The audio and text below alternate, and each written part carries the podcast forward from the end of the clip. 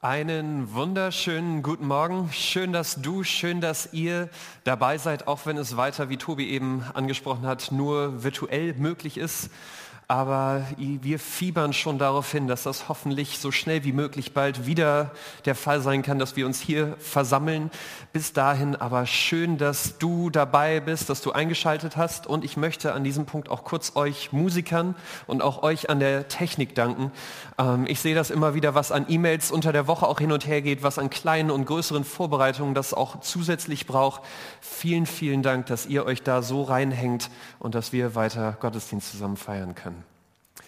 Und ich freue mich, dass wir den nächsten Schritt in unserer Predigtreihe tun können, die wir getauft haben, Jesus in mir. Wir haben letzte Woche sind wir in den Kolosserbrief eingestiegen und haben gesehen, wie Paulus sich freut, dass lebendiges Leben, lebendiges, äh, lebendiger Glaube bei der Gemeinde schon vorhanden ist, die er selbst gar nicht gegründet hat, aber dass er dieser Gemeinde schreibt und uns heute in, bei diesem Glauben, bei dem Jesus in mir, in ein Thema mit reinnimmt, was ein relativ großes und ich finde auch immer wieder relativ spannendes und kompliziertes Thema ist, nämlich Gottes Wille für dein und für mein Leben. Und ich weiß nicht, ob du dir über dieses Thema schon mal Gedanken gemacht hast, ob das irgendwie eine Rolle schon mal bei dir gespielt hat, aber ich merke, und vielleicht geht es dir da ähnlich, wie unterschiedlich Menschen immer wieder Gottes Willen interpretieren, Gottes Willen verstehen. Denn auf der einen Seite motiviert Gottes Willen Leute liebevoll mit anderen umzugehen, Hoffnung zu schöpfen, auch in Zeiten wie diesen, in Zeiten, die schwierig sind, bringt Gutes in Leuten hervor. Aber andere, andere verstehen das so ganz anders. Im Mittelalter verstehen mehr, viele Leute Gottes Wille, also mit Kreuzzügen loszuziehen nach Israel, Menschen zu töten für Gott. Ich habe gestern noch mal einen Artikel gelesen, wo ein Pastor in Amerika seine Gemeinde aufgefordert hat, mehr Geld zu spenden, damit sie den jetzt, glaube ich, vierten Privatjet für ihn finanzieren können, weil er meint, es ist Gottes Wille, dass er noch mehr und noch schneller Leuten von Jesus erzählen kann.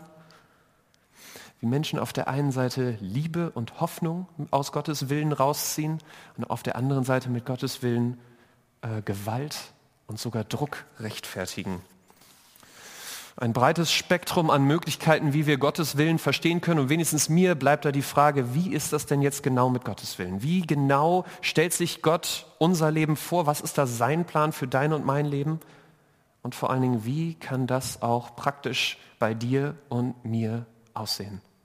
Diesen Fragen will sich Paulus heute in unserem Text in Kolosser 1, 9 bis 14 stellen, in Versen, wo er uns auf der einen Seite sagen möchte, dass Gott einen guten und einen liebevollen Plan hat für dich und für mich, egal wo wir auch im Moment da mit Gott stehen in unserer Beziehung. Und dass auf der anderen Seite das Thema von dieser Predigtreihe Jesus in uns der Schlüssel ist, dass wir diesen Willen für uns verstehen können und auch in unserem Leben tun können. Deswegen die beiden Fragen für heute Morgen. Was ist Gottes Wille? Und wie kann ich ihn tun? Bevor wir da einsteigen, möchte ich aber noch mit uns beten und ich dachte, wir behalten die Tradition, wie Tobi eben schon angefangen hat, bei, wenn ihr noch mal mit mir aufstehen mögt und das gerade möglich ist für euch, tut das gerne. Vater, ich danke dir für dein Wort und ich danke dir, dass es auch heute noch aktuell ist. Und ich danke dir, dass wir darin so viel von deinem Willen schon sehen Danke, dass wir wissen dürfen, dass dein Wille gut ist. Bitte hilf mir, das heute gut zu erklären und lass uns verstehen, was dein Wille für unser Leben ist. Danke dir, dass du das möchtest und wir auf dich zählen können. Amen. Setzt euch gerne wieder. Der erste Punkt. Was ist Gottes Wille? Lest mit mir Kolosser 1, Vers 9. Deshalb hören wir auch seit dem Tag, an dem wir davon erfahren haben, nicht auf, für euch zu beten. Wir bitten Gott, dass er euch durch seinen Geist alle nötige Weisheit und Einsicht schenkt, um seinen Willen in vollem Umfang zu erkennen. Paulus, das, was wir hier lesen, ist ein Gebet für die Gemeinde in Kolosse. Und das, was er sich am meisten für diese Menschen wünscht, was ihm am meisten für sie auf dem Herzen liegt, ist, dass sie Gottes Wille für ihr Leben erkennen können.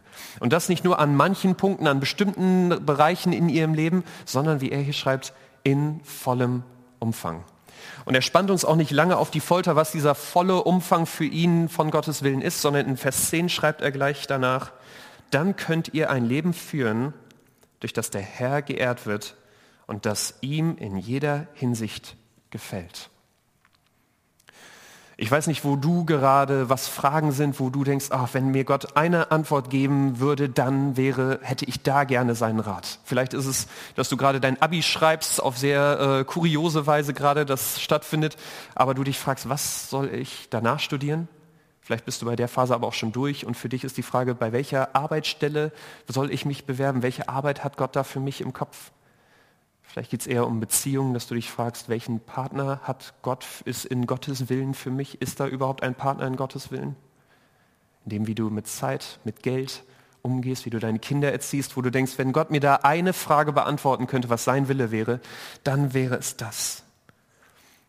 Und Paulus behauptet in diesem Vers, dass bei all diesen verschiedenen Bereichen, bei dem, was dir gerade vielleicht auch an ganz anderem durch den Kopf geht, dass der Wille von Gott im Großen und Ganzen immer derselbe ist für jeden von uns, nämlich dass dein und mein Leben geprägt ist von der Frage, wie kann ich Gott am meisten ehren? Wie kann ich in dem, was ich tue, in dem, was mir an Möglichkeiten zur Verfügung steht, was ich an Mittel habe, wie kann das dazu beitragen, dass durch in meinem Leben Gott groß gemacht wird? Und vielleicht liege ich an diesem Punkt auch ganz falsch, aber ich habe das Gefühl, das ist so eine typische Aussage bei dem Leute, die schon mit Gott unterwegs sind oder wenigstens christlich sozialisiert sind. Das ist so eine Wohlfühlaussage, wo Leute sagen, hm, ja, das was für ein toller Wille von Gott. Und ja, gut, dass Gott diesen Willen hat. In Texas, wo meine Frau herkommt, würde man jetzt irgendwo aus den Reihen ein leises Amen hören. Aber dass wenn wir uns das wirklich mal auf der Zunge zergehen lassen, du vielleicht auch noch neu im Glauben bist oder dem Ganzen etwas kritisch gegenüberstehst, dass du dich vielleicht fragst, und ich finde es so echt, warum ist das eigentlich das Beste für mein Leben? Warum ist es das Beste, dass ich alles einsetze, damit dieser Gott in meinem Leben groß rauskommt? Dass ich meine Zeit, meine Energie, meine Mittel für ihn einsetze? Dass ich seinen Willen höher achte als das, was ich vielleicht mir für mein Leben vorstelle? Da vielleicht auch Träume oder Wünsche dem unterordne, was Gott möchte? Warum ist diese Weisheit so viel besser für mein Leben, als was ich sonst woanders finden könnte? Und das Spannende ist, dass Paulus das an diesen Versen erst einmal gar nicht rechtfertigt. Denn er weiß, dass die Leute in Kolosse das, diesen Teil von Gottes Willen schon verstanden hatten. Und deswegen müssen wir einmal kurz zurückspringen in den Text, den äh, Marco letzte Woche mit uns durchgegangen ist, nämlich in Vers 5 und 6. Dort schreibt Paulus, von ihr habt ihr schon zuvor gehört durch das Wort der Wahrheit, das Evangelium, das zu euch gekommen ist. Wie in aller Welt, so bringt es auch bei euch Frucht und wächst von dem Tag an, da ihr von der Gnade Gottes gehört und sie erkannt habt in der Wahrheit. Paulus sagt, er baut so sehr auf diesem Willen von Gott, wünscht sich das auch so sehr für andere Leute, weil er es als die eine Wahrheit für dein und für mein Leben erkannt hat. Und er ist sich da so sicher, kann sich da so sicher festlegen, weil er etwas erkannt hat, das er hier das Evangelium nennt. Im Griechischen heißt das nichts anderes als gute Nachricht und auf was Paulus hier anspielt, ist, dass Gott seinen Sohn Jesus Christus auf diese Erde geschickt hat. Dass dieser Jesus, was wir an Ostern äh, und an Karfreitag gefeiert haben, dass er gestorben ist und wieder auferstanden ist, um dir und mir Vergebung anzubieten. Einen Weg zurück zu Gott, von dem wir uns eigentlich und seinem Willen abgewendet hatten. Wo wir eigentlich die Beziehung und den Willen von Gott in, aus unserem Leben geschmissen haben und darf aus unserer Kraft nicht hätten zurückgehen können. Uns dieser Wille verwehrt geblieben wäre. Jesus kommt auf diese Welt, er stirbt für dich damit wir wieder mit diesem Gott und seinen Willen in unserem Leben leben können. Und Paulus ist damit klar, wenn Gott es wert war, sein Wertvollstes, seinen eigenen Sohn für dich und für mich herzugeben, um das wieder möglich zu machen, dass wir seinen Willen erkennen und darin leben können, wie sehr muss uns dieser Gott lieben? Wie gut müssen seine Absichten für dein und für mein Leben sein? Wie gut sein Wille für unser Leben? Und deswegen wirbt Paulus, dass du und ich diesem Willen von Gott nachfolgen in unserem Leben. Dass wir das Geschenk von Jesus annehmen und wieder eine Beziehung mit diesem wunderbaren Gott starten. Und vielleicht ist das für dich noch etwas theoretisch, sagst du, ich möchte verstehen, warum Paulus da so begeistert ist von diesem Gott. Das glaube ich erst, wenn ich es selbst in meinem Leben sehe. Und dann will ich dir sagen, das kann heute schon der Fall sein.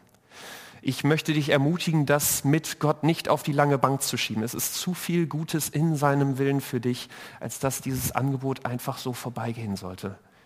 Möchte ich ermutigen, da heute den Schritt Gott zu sagen, ich möchte mit deinem Willen anfangen. Ich möchte sehen, was Paulus hier so begeistert. Und vielleicht hilft es dir, das da irgendwie praktisch festzumachen. Äh, vor zwei Wochen hat Marco gesagt, es ist eine gute Möglichkeit, das über den Button von der App zu machen, den Fragebutton. Das ist eine anonyme Nachricht. Wir wissen nicht, wer da schreibt. Aber vielleicht hilft es dir da einfach, das festzumachen, die Entscheidung zu sagen, ich möchte mit Gottes Willen und Gott leben. Wenn dir das hilft, mach das gerne. Aber ich möchte dich ermutigen, da diesen Schritt heute zu tun. Vielleicht hast du diese Entscheidung aber auch schon getroffen. Bist mit Gott unterwegs und merkst an mehreren Stellen auch, wie gut dieser Wille für dich und von Gott immer wieder ist. Aber vielleicht geht es dir da wie mir, wo du an manchen Stellen kommst und dich fragst, wie sieht dieser große Wille, dieses Gott ehren, wie sieht das denn ganz praktisch in meinem Leben aus? Wie kann ich das auf die Situation im Büro, in meiner Beziehung, in meiner Zeit mit meinem Geld, wie kann ich das da denn praktisch machen? Wie kann ich praktisch Gott in meinem Alltag nachfolgen? Und deswegen der zweite Punkt, wie kann ich Gottes Willen ganz praktisch tun? Und zum einen sagt Paulus, sind wir dabei auf Gottes Weisheit angewiesen. Lest nochmal mit mir Vers 9. Wir bitten Gott, dass er euch durch seinen Geist alle nötige Weisheit und Einsicht schenkt, um seinen Willen in vollem Umfang zu erkennen. Auch wenn es uns manchmal vielleicht anders vorkommen mag, Gott möchte auch in den Einzelheiten von seinem Willen daraus kein Geheimnis für dich und mich machen. Er erwartet jetzt nicht, dass du diesen großen Willen nimmst und in der Lage bist, für jede Situation selbst den auf deine äh, Lebenslage runterzubrechen, das anzuwenden. Du jetzt mit eigenem Grips da arbeiten musst, sondern Gott möchte da mit dir unterwegs sein möchte dir die nötige Weisheit geben, seinen Willen praktisch in deinem Leben anzuwenden. Weisheit, die er auf der einen Seite uns schon in der Bibel mitgegeben hat. Wenn du wissen möchtest, wie Gottes Wille ganz praktisch aussehen kann, ist die beste Anlaufstelle immer noch das, was er uns in seinem Wort mitgegeben hat. Viele Momente, wo er ganz praktische Aussagen für dein und mein Leben trifft und wo wir auch in Jesus sehen können, wie Gottes Wille praktisch gelebt an vielen Stellen aussehen kann. Und bei dem, was die Bibel vielleicht auch für dich unklar lässt, wo du die Bibel nicht verstehst oder wo sie vielleicht zu Themen, mit denen du gerade am äh, Ringen bist, da nicht direkt etwas zu sagt, da sagt Paulus, können wir, wie er es hier tut, Gott um Weisheit bitten, können zu Gott mit unseren Fragen, mit unseren Zweifeln, das, was wir vielleicht auch in seinem Wort nicht verstehen, können wir zu ihm kommen. Und Paulus sagt, wir können erwarten, dass er uns antworten wird. Aber ich weiß nicht, wie es dir geht. Dieses mit dem Antworten auf Gebet ist für mich so eine knifflige Sache, weil oft das, was ich erlebe, so ganz anders aussieht als was, was hier Paulus zu versprechen scheint. Denn ich weiß nicht, wie es dir geht, aber für viele große, gerade große Entscheidungen in meinem Leben habe ich zwar für eine Antwort gebetet, aber ich habe keinen Zettel vom Himmel fallen sehen, welchen Beruf ich wählen soll. Es gab kein großes Zeichen, wen ich heiraten soll, in welcher Stadt Gott mich haben möchte. Bei all diesen Dingen musste ich am Schluss nach bestem Wissen und Gehwissen handeln, aber hatte nicht dieses große Zeichen von Gott, diese große Antwort, wo ich sicher sagen konnte, das ist Gottes Wille. Und nicht, dass du mich falsch verstehst, Gott kann so antworten. Ich kenne viele Leute, die durch Träume, die auch durch ganz übernatürliche Sachen ein Zeichen von Gott bekommen haben und Gott antwortet auch immer wieder direkt auf unsere Fragen. Aber Paulus möchte, dass du und ich wissen, wenn Gott auch mal nicht so direkt antwortet, wenn wir nicht dieses große Zeichen, diese große Antwort von Gott bekommen, dann bedeutet das nicht, dass Gott dich da alleine lässt. Dann bedeutet das auch nicht, dass Gott keinen guten Plan für dein Leben gerade hat oder du da jetzt gezwungen bist, untätig zu warten, passiv zu werden, bis Gott dir da dieses große Zeichen endlich gibt, sondern vielleicht ist es, dass Gott dir das zutraut, was Paulus jetzt in Vers 10 weiter schreibt. Ihr werdet imstande sein, stets das zu tun, was gut und richtig ist, sodass euer Leben Früchte tragen wird und werdet Gott immer besser kennenlernen. Wenn wir Gottes großen Willen, den großen Rahmen von seinen Willen kennen, wenn wir in seiner Bibel auch immer wieder nachlesen können, wie das praktisch im Leben in verschiedenen Situationen aussehen kann, dann sagt Paulus, mit Jesus in dir hast du die Möglichkeit, Entscheidungen mutig für Gott und in seine Richtung zu treffen, auch wenn du gerade kein großes Zeichen, keine direkte Antwort von Gott hast. Und ja, das birgt manchmal vielleicht auch die Gefahr, dass wir Gottes Willen nicht zu 100 Prozent treffen. Dass wir da vielleicht auch manchmal am Ende merken, nachdem wir eine Entscheidung getroffen haben, oh, vielleicht war da doch mehr mein Wille am Hebel als Gottes Wille. Aber Paulus wirbt trotzdem darum, dass wir in Situationen, wo wir im Moment keine klare Antwort sehen, wo wir keinen klaren Weg vor uns haben oder Gott uns das gibt, dass wir trotzdem Schritte in Gottes Richtung tun. Und dass wir auf der einen Seite dann sehen können, dass wenn wir Gottes Willen tun, wenn das in Gottes Wille ist, was wir da entschieden haben, dass er es bestätigt, dass wie Paulus es hier schreibt, dass es Frucht bringt, dass Gott diese Entscheidungen auch unterstützen möchte. Und dass auf der anderen Seite, wenn wir vielleicht äh, einen Fehler gemacht haben, später merken, dass es doch nicht Gottes Wille war, dass Gott auch das benutzen kann, um uns ein Stück auch in diesen praktischen Dingen erkennen zu lassen, was sein Wille an diesen Stellen ist dass Gott auch das zu Guten gebrauchen kann. Martin Luther hat einem Freund, an dieser, der an dieser Stelle am Grübeln war, einmal folgenden Satz gesagt. Und er ist ein bisschen spitz, aber ich glaube, er trifft es ganz gut. Er hat ihm gesagt, sündige tapfer, aber glaube noch tapferer. Ich hoffe, dass auch wenn Gott dir kein direktes Zeichen gerade gibt in manchen Situationen, dass du dich trotzdem traust, offensiv für Gott zu leben. Dass es dich nicht passiv werden lässt, sondern dass du dich traust, nach bestem Wissen und Gewissen in Gottes, was du im Moment als Gottes Willen verstehen kannst, dass du dahin lebst. Und dass du weißt, dass eine Entscheidung für Gott und mit Gott niemals eine schlechte Entscheidung ist. Dass du entweder Gottes Willen triffst oder dass Gott diesen Fehler, wenn du einen gemacht hast oder wenn das nicht in, seiner Hand, äh, in seinem Willen war, dass auch er das zu Guten benutzen kann und dir seinen Willen auch so praktisch zeigen möchte.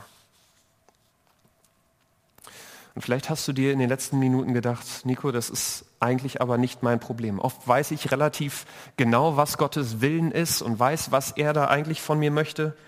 Ich weiß, dass ich eigentlich mit Kritik besser umgehen sollte dass ich meine Frau liebevoller behandeln soll, gerade in stressigen Momenten, dass ich meinem Freund eigentlich gnädig entgegentreten soll, auch wenn ich das Gefühl habe, er benimmt sich gerade völlig unmöglich. Aber so sehr ich mich da anstrenge, so wie Paulus das hier für unser Leben beschreibt, so sieht mein Leben nicht aus. Ich kann trotzdem nicht in jeder Situation das tun, was ich weiß, Gott eigentlich von mir möchte. Und so sehr ich mich da auch abstrampel, diese dunklen Ecken in meinem Leben bleiben. Etwas, wo du vielleicht mit der Zeit auch einfach dich dran gewöhnt hast und denkst, wie wir eben äh, gehört haben, zu 100 Prozent treffe ich Gottes Willen meistens ja eh nicht. Dann habe ich da vielleicht die 10 Prozent Puffer, wo es auch mal anders sein darf. Aber Paulus möchte dich hier wie bei der Weisheit ermutigen, da an Gott dran zu bleiben. Denn genauso wie bei dem, dass Gott dir seinen Willen zeigen möchte, möchte Gott auch die Kraft sein, dass dieser Wille in deinem Leben praktisch wird. Deswegen das Zweite, wir können Gottes Wille tun mit Gottes Kraft. Lest mit mir Vers 11. Er, dem alle Macht und Herrlichkeit gehört, wird euch mit der ganzen Kraft ausrüsten, die ihr braucht, um in jeder Situation standhaft und geduldig zu bleiben.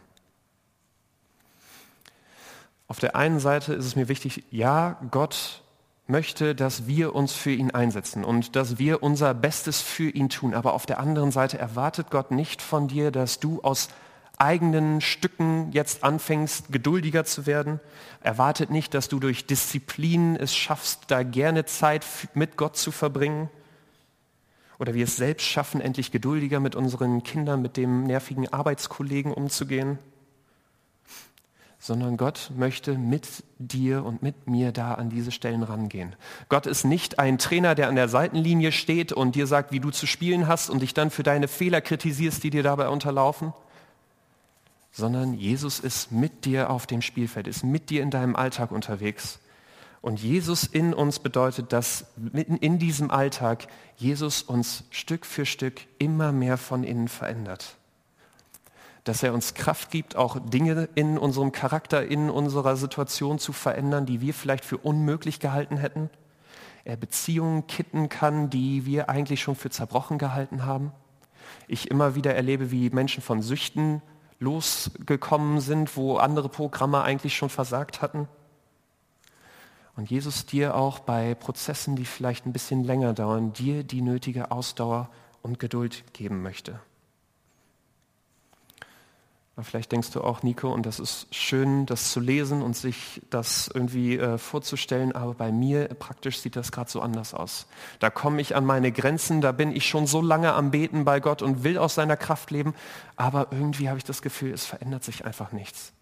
Ich habe mit denselben Sachen zu tun wie vor einem Jahr und langsam verliere ich da einfach diese Geduld, die Ausdauer. Und dann hilft dir vielleicht etwas, was mir diese Woche über den Weg gelaufen ist, nämlich eine Frage, die meine Frau Lilly mir gestellt hat. Wir hatten am letzten Donnerstag unseren ersten Hochzeitstag und da alles sonst geschlossen hatte, äh, haben wir uns ein Bier bei Netto gekauft und sind an den Osterdeich, natürlich mit genügend Abstand zu allen Leuten, äh, haben uns an den Osterdeich gesetzt, die Sonne genossen. Und plötzlich dreht sich Lilly zu mir um und fragt, was hat Gott eigentlich in dem ersten Jahr in unserer Beziehung getan? Was hat sich da mit Gott verändert? Und ich weiß nicht, wie es dir geht, aber ich stelle mir solche Fragen selbst immer relativ wenig. Ich bin nur nach vorne gerichtet, aber als wir dann mal zurückgeguckt haben, haben wir gemerkt, wie viel Gott eigentlich schon auch in dieser kurzen Zeit in uns, in unserer Beziehung verändert hat. Und was mir klar geworden ist, oft ist es nicht das Problem, dass Gott nicht in mir und in dir arbeitet, sondern auf jeden Fall bei mir, dass ich oft gerade in dem Prozess einfach diese Veränderung nicht sehe, nicht bemerke. Und wenn du da am Kämpfen bist, weiter an Gott dran zu bleiben, weiter auf Veränderung in deinem Leben zu hoffen, Gott da weiter um seine Kraft zu bitten, vielleicht nimmst du dir heute Nachmittag einfach ein paar ruhige Momente und überlegst mal, was Gott im letzten Jahr schon bei dir verändert hat, was sich da schon bewegt hat und nimmst Kraft, Mut daraus, weiter mit diesem Gott unterwegs zu sein und dass er dasselbe auch im nächsten Jahr tun wird.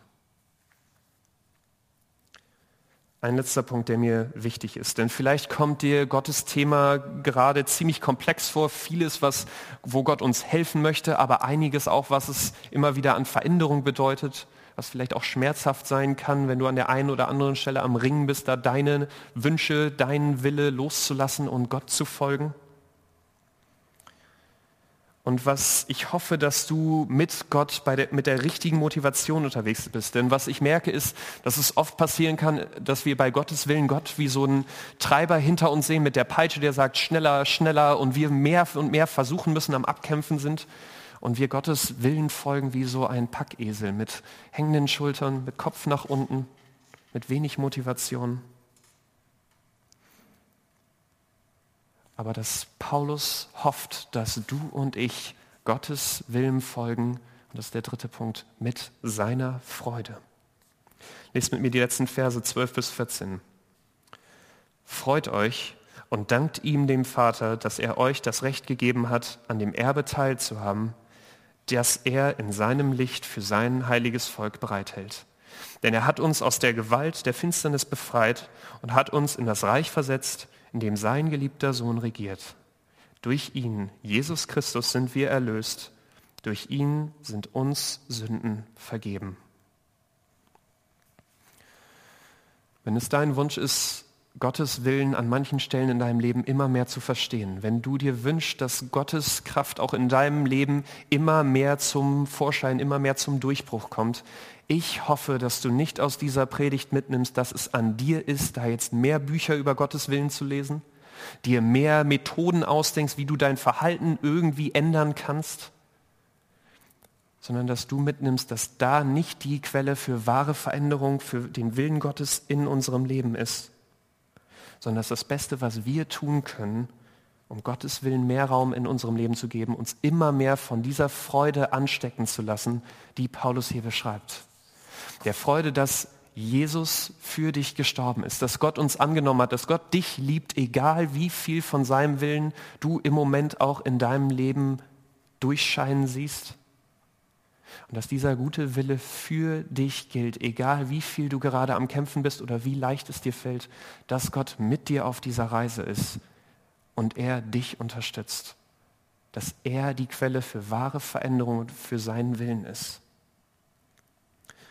Und diese Freude in uns hoffe ich, dass sie in der nächsten Woche dich motiviert, dafür Gott unterwegs zu sein. Seinen Willen immer mehr zu erkennen durch Zeit mit seinem Wort, durch Gebet, aber auch durch mutige Entscheidungen, das, was du schon über Gottes Willen weißt, das mutig auch zu leben.